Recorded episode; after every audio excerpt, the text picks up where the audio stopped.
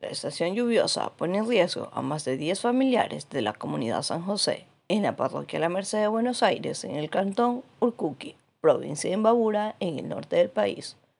Las constantes y prolongadas precipitaciones provocan deslaves desde las partes altas de este sector, donde la minería ilegal sigue siendo una práctica invariable y produce algunos efectos en el suelo. Abel Cárdenas, vocal de la Junta Parroquial La Merced de Buenos Aires, informó que la población se encuentra en estado de emergencia por el peligro y estragos que provocan los derrumbes debido al exceso de lluvias.